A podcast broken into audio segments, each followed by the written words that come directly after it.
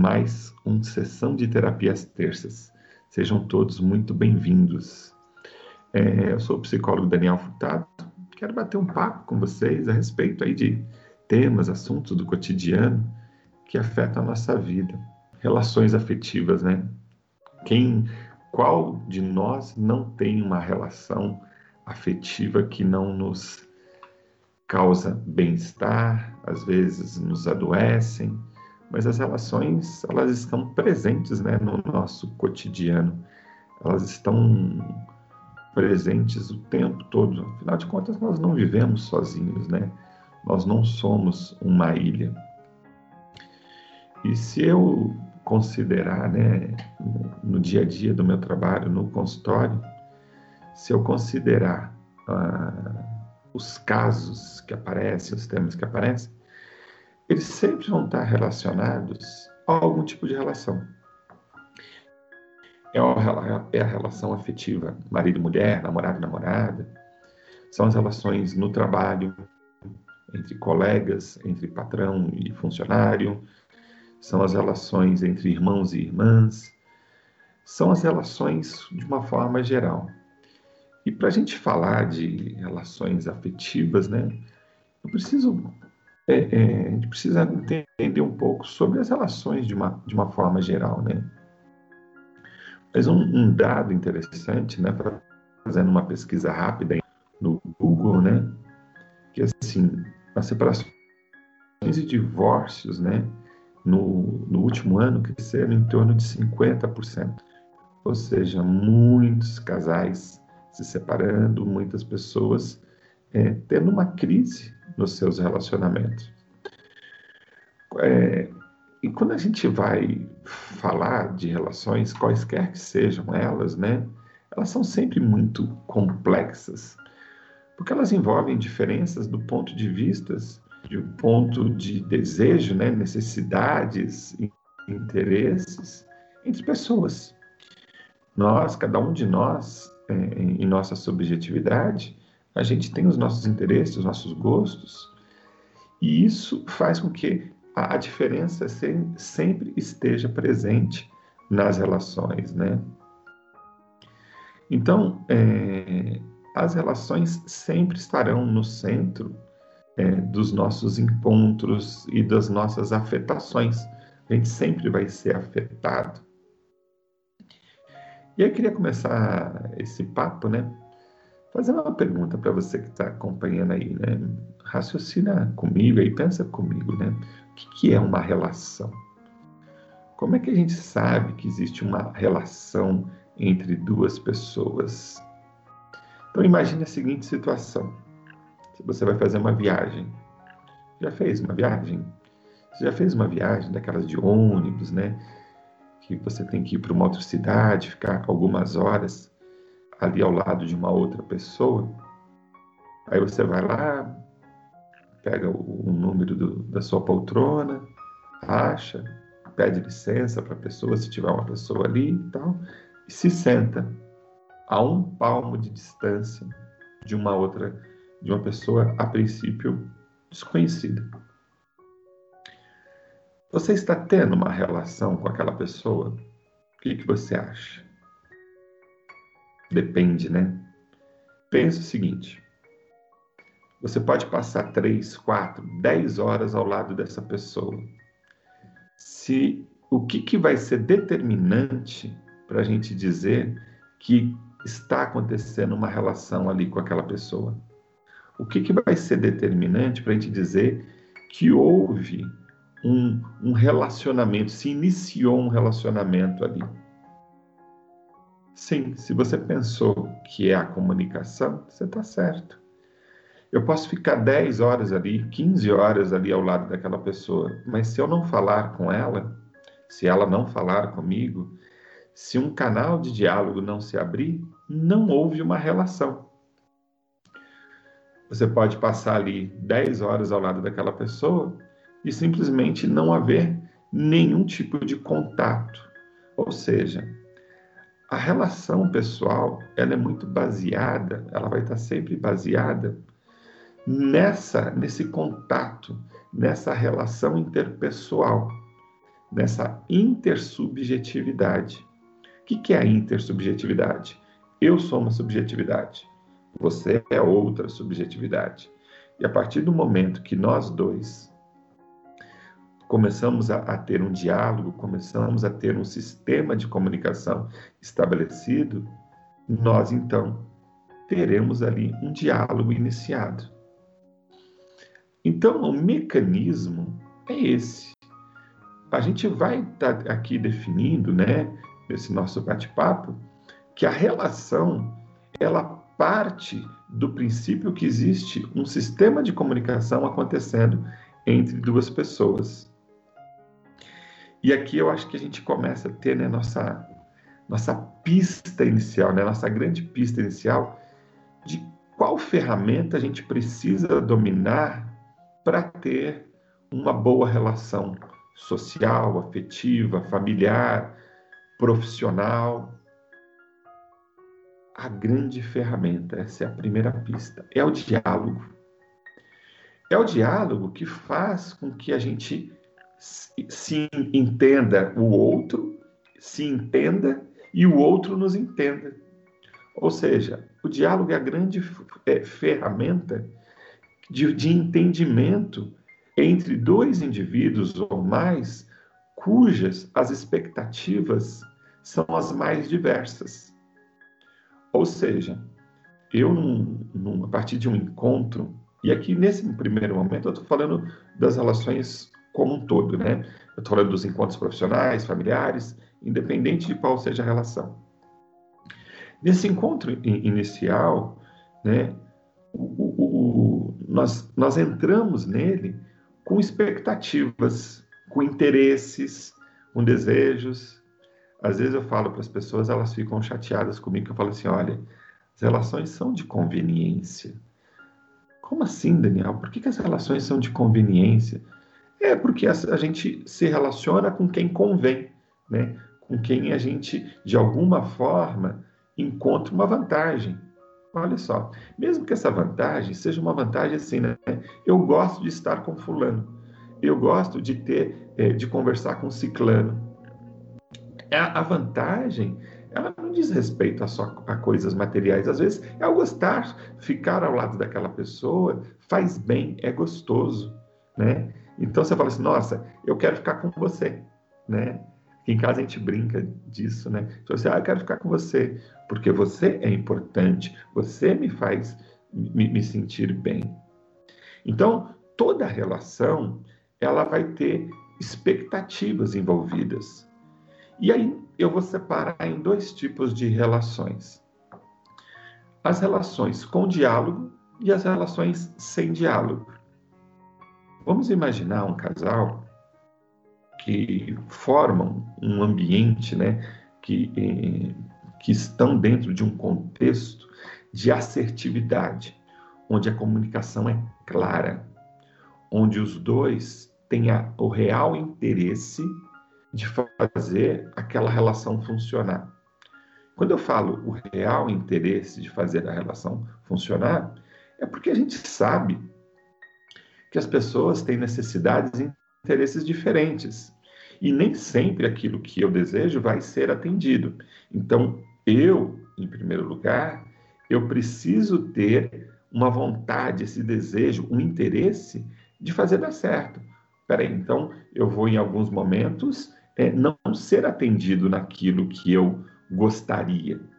Mas se eu tenho interesse, eu vou criar situações, eu vou é, é, criar possibilidades em que tanto as minhas expectativas quanto do outro sejam ouvidas. Olha só que interessante. Se a gente está falando que a grande ferramenta é o diálogo, a ferramenta principal nossa aqui, qual que é uma parte dessa ferramenta? É ouvir, é escutar atentamente, escutar o outro com interesse escutando o outro com interesse? Ou quando o outro está falando, você já está pensando na sua resposta? Ou você já está se armando para reagir ao que o outro está dizendo? Como é que você está se posicionando?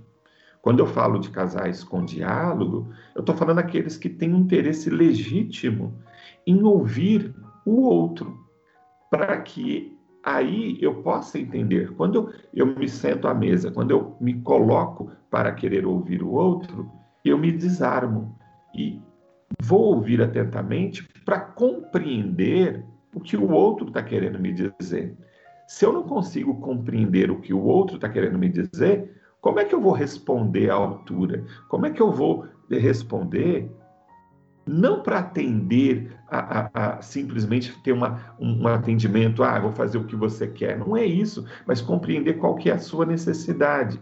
E aí a gente vai construindo uma relação com fluidez, uma relação onde os dois estejam interessados. Então, casais que têm essa assertividade, é, é, eles têm uma tendência de acertarem mais do que errarem nas estratégias de manutenção dessa relação. E aqui eu acho que é importante uma coisa, né? Eu não estou dizendo que é, é, somente pela comunicação a gente vai ter 100% de acerto e ninguém vai se separar e ninguém mais vai querer, não tem mais intriga, não tem mais algum conflito. Não é isso que eu estou falando. Os conflitos, eles são normais, né? Ah, os desejos são diferentes, as necessidades são diferentes. Então é normal que a gente tenha expectativa diferente. A grande questão é como eu alinho essas expectativas. Como eu deixo essa relação ser paralela uma à outra. Porque o que acaba acontecendo quando a gente vê um casal sem o diálogo, um casal que chega lá no consultório, né? Um ou o marido ou a esposa chega dizendo, ó, oh, tá muito difícil, né? A nossa relação não, está funcionando, né? Aí eu falo assim, nossa, a relação de vocês adoeceu e ela está uma relação empobrecida. Qual que é a grande questão? É que vocês não estão conversando mais. Já perceberam que quando a gente está chateado com alguém, a primeira coisa que a gente é, faz, né, é parar de falar com a pessoa. A gente perde a vontade de conversar, né? A gente quer se distanciar, a gente quer ficar longe daquilo que me faz me sentir mal, que tira a minha, o meu bem-estar. Então, o que, que acontece com os casais que não têm diálogo? A relação fica adoecida, empobrecida. O caminho agora para uma solução, um caminho para esse encontro funcionar, ele fica um pouco mais longo. Ele começa a ficar distante de uma solução que atenda aos dois. Por quê? porque não está sendo dialogado e, não está sendo compreendido as necessidades de cada um. Quando essa compreensão não existe, a gente se entristece, a gente se magoa, a gente se enrijece e aí a gente se embota, a gente se fecha no nosso canto. E esse é o aquilo que a gente não quer, né? Esse, sabe aquela relação fria, né? Fala assim, nossa, fulano tá frio comigo, fulano não, não tá mais falando comigo, né? A relação esfriou. Esfriou porque não houve ali um, um interesse genuíno é, de ouvir e compreender o outro e tentar fazer aquela, aquela relação funcionar. Por isso ela fica com essa, essa esse sentimento, né? sensação de adoecimento, de tristeza. A gente falou semana passada aqui no nosso encontro sobre a influência das, é, é, das nossas referências em nossas vidas. E eu dizia né, que é, é as referências positivas tendem a melhorar a gente, tendem a fazer a gente se, é, se sentir melhor, uma pessoa melhor. Numa relação, é fundamental a admiração.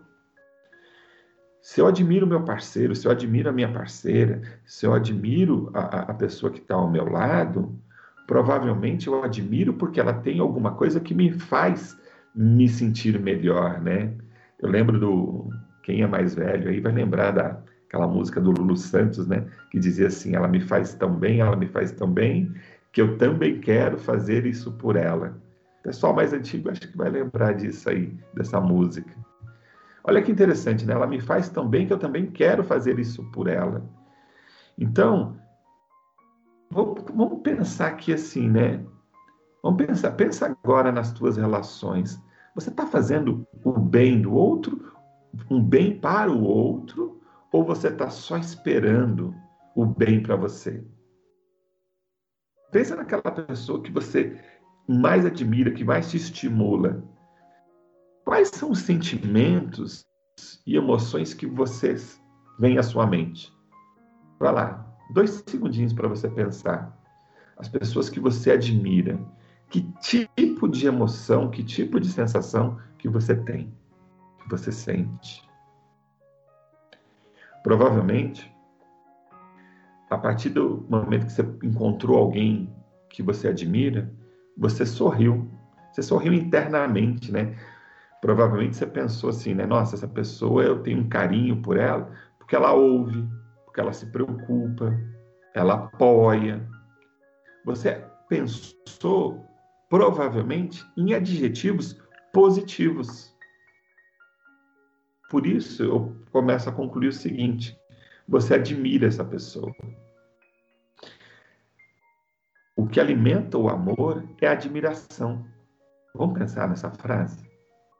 O que alimenta o amor é a admiração. Quando eu estou com, com aquela pessoa que eu admiro, que me faz ter todas essas outras sensações, eu me sinto bem e aí eu fico admirado. Nossa, olha como fulano é legal, olha como fulano tem habilidades, olha como fulano é atencioso, nossa, eu me sinto vivo perto de Fulano. Já escutei esse tipo de frase algumas vezes no consultório. A pessoa vai falar daquela pessoa que ela gosta, né? Aquela pessoa que ela é, ama, e ela fala assim: ah, eu, Fulano, né? Meu marido, minha esposa, meus filhos, né? Eles me fazem sentir vontade de estar vivo. Olha que, que forte isso, né? Olha que forte esse amor, né? E a gente começa a entender, então, que a gente gosta de estar próximo de quem nos faz sentir bem, de gente que a gente admira. Aí, ó, eu vou chegar até pertinho para te perguntar: você está fazendo bem para quem está ao seu lado? Você está fazendo a outra pessoa te admirar? Antes de a gente falar do outro, vamos falar um pouquinho de você. Será que você está se posicionando como uma pessoa admirável antes de esperar que o outro faça né, a, a, o caminho de volta, né, que venha retribuir? Ou você está fazendo as coisas só porque você quer uma retribuição? Então, gente, é, é, às vezes né, é complicado, mas a gente precisa pensar, né? A gente fica com muita esperança, com muita expectativa em relação ao outro, mas o que é que você está fazendo? Como que você está se comportando? Ou você está aí na sua postura rígida, fechada, acreditando que os outros que têm que fazer por você? Hum, será que é esse o lugar? Normalmente a gente vê nas relações adoecidas muitas cobranças, né? Já, já perceberam como tem gente que se cobra, né? E isso eu acho que é um ponto que assim derruba qualquer relação. Cobrança excessiva e infundada. Ah, você não fez isso, você não fez aquilo. Ah, mas eu esperava que você fosse assim, eu esperava que você fosse assado. Ah, quando a gente casou, você falou, você era de um jeito, agora você é do outro. E aí começam cobranças, né? Tem uma, uma ideia que eu gosto bastante. Quando a gente conhece uma pessoa, né? Você está ali namora, depois casa, essa relação ela vai amadurecendo, ela vai passando ao longo do tempo. É a relação que muda ou são as pessoas que mudam? Se você concorda que são as pessoas que mudam, você vai concordar que a partir da mudança das pessoas, as relações mudam. E aí, será que nessa mudança, nessa linha da maturidade que vai acontecendo ao longo do tempo, você está fazendo a manutenção dessa relação? O que, que é a manutenção dessa relação? Você está entendendo um novo momento, as novas necessidades? Por isso que é tão importante, sabe aquelas conversas, as DRs, né? Para discutir as relações? Porque o tempo todo você precisa estar é, tá vendo se as relações estão é, é, percebendo, né, buscando as modificações das necessidades do outro. E em vez de ficar só cobrando determinado comportamento, você vai se alinhando com o comportamento do outro.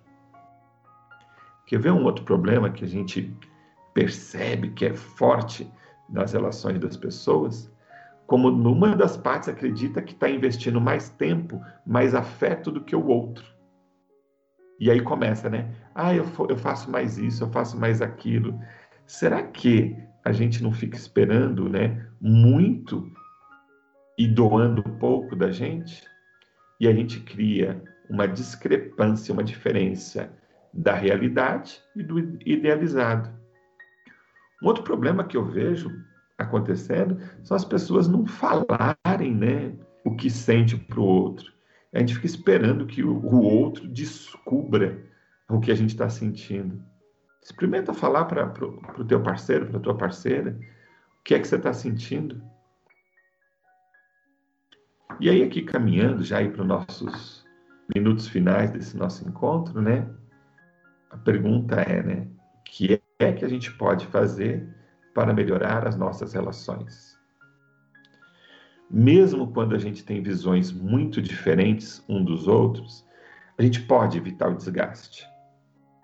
E eu diria que o, essa evitação do desgaste começa com autoconhecimento. Por que com autoconhecimento? Para eu conseguir me posicionar em relação ao outro de forma sincera, para que eu me compreenda para poder compreender.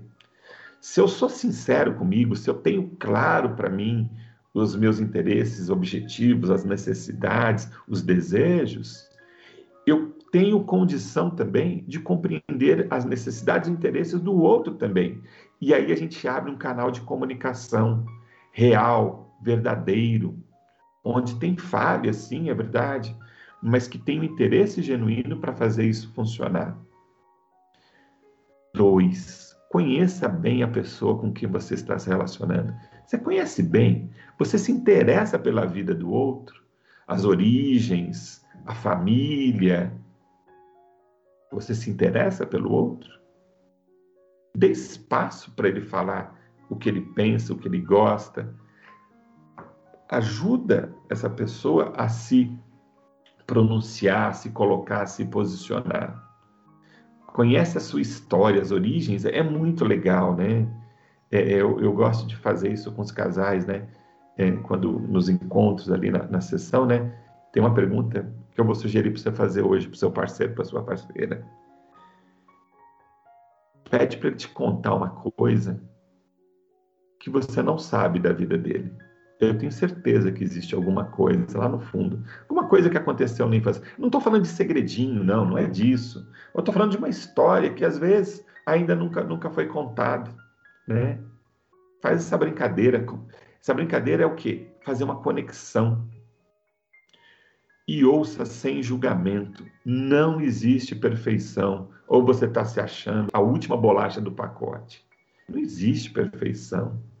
Interesse-se pelo outro, por um diálogo onde a questão não é o que você fala, mas como você fala. Procure uma comunicação menos agressiva, procure uma comunicação menos passiva, procure uma comunicação mais clara. As conversas difíceis, elas são necessárias e a gente não pode ter medo delas. Elas são necessárias para quê? para a gente limpar possíveis feridas e deixá-las cicatrizar, cicatrizarem naturalmente. Pega um momento, né? Senta, pode falar assim, ó, a gente vai precisar dessa conversa aqui. Talvez ela não seja mais agradável, mas a gente precisa ter essa conversa. E você vai criando maturidade para relacionar-se com outro nessas conversas difíceis. E por último, aqui, indo para as conclusões, né? Cuidado com relações apoiadas em bens materiais, no poder aquisitivo, na beleza física, no status. Toda relação que é baseada no fora, naquilo, no parecer ter, no parecer ser, são relações vulneráveis, são relações frágeis. E aí, a manutenção dessas relações, elas exigem muito esforço. Uma relação funcional, uma relação que é, é natural, ela precisa ser, é, ser fluida, acontecer de forma natural, né? Sem precisar forçar. Faça o outro rir, faça o outro estar bem com você. Faça com que o outro te admire e queira estar com você. Isso é um bom caminho, é um caminho, pelo menos, para a gente começar a pensar em ter boas relações afetivas. É isso, pessoal. Vamos caminhando aqui para o nosso finalzinho, né? Chegamos a, a, ao final da nossa sessão de terapias terças. É isso. Faça as, sua, as suas relações interpessoais funcionarem, ok? Se você gostou, você pode ouvir este e outros temas aqui do Sessão de Terapia só acessar o podcast que vai ficar aqui no, no site da maqueradio.com.br ou também na sua plataforma digital preferida, Spotify, Deezer, Apple Podcasts. É só procurar IPC Daniel Furtado, vai ter lá esse e outros episódios aí do Sessão de Terapia. Agradeço muito aí toda semana com a gente, meu amigo da Mac Rádio, no comando técnico Rodrigo Albert. Rodrigo, hoje foi, né? Ficar calminho, vai colocar em prática aí todos os. Mais ou menos? Não. Rodrigo é casado com psicóloga, ela sabe das coisas. Pessoal, forte abraço. Que a gente encontre o nosso equilíbrio emocional. Abraço a todos. Até a próxima. Fiquem bem. Valeu.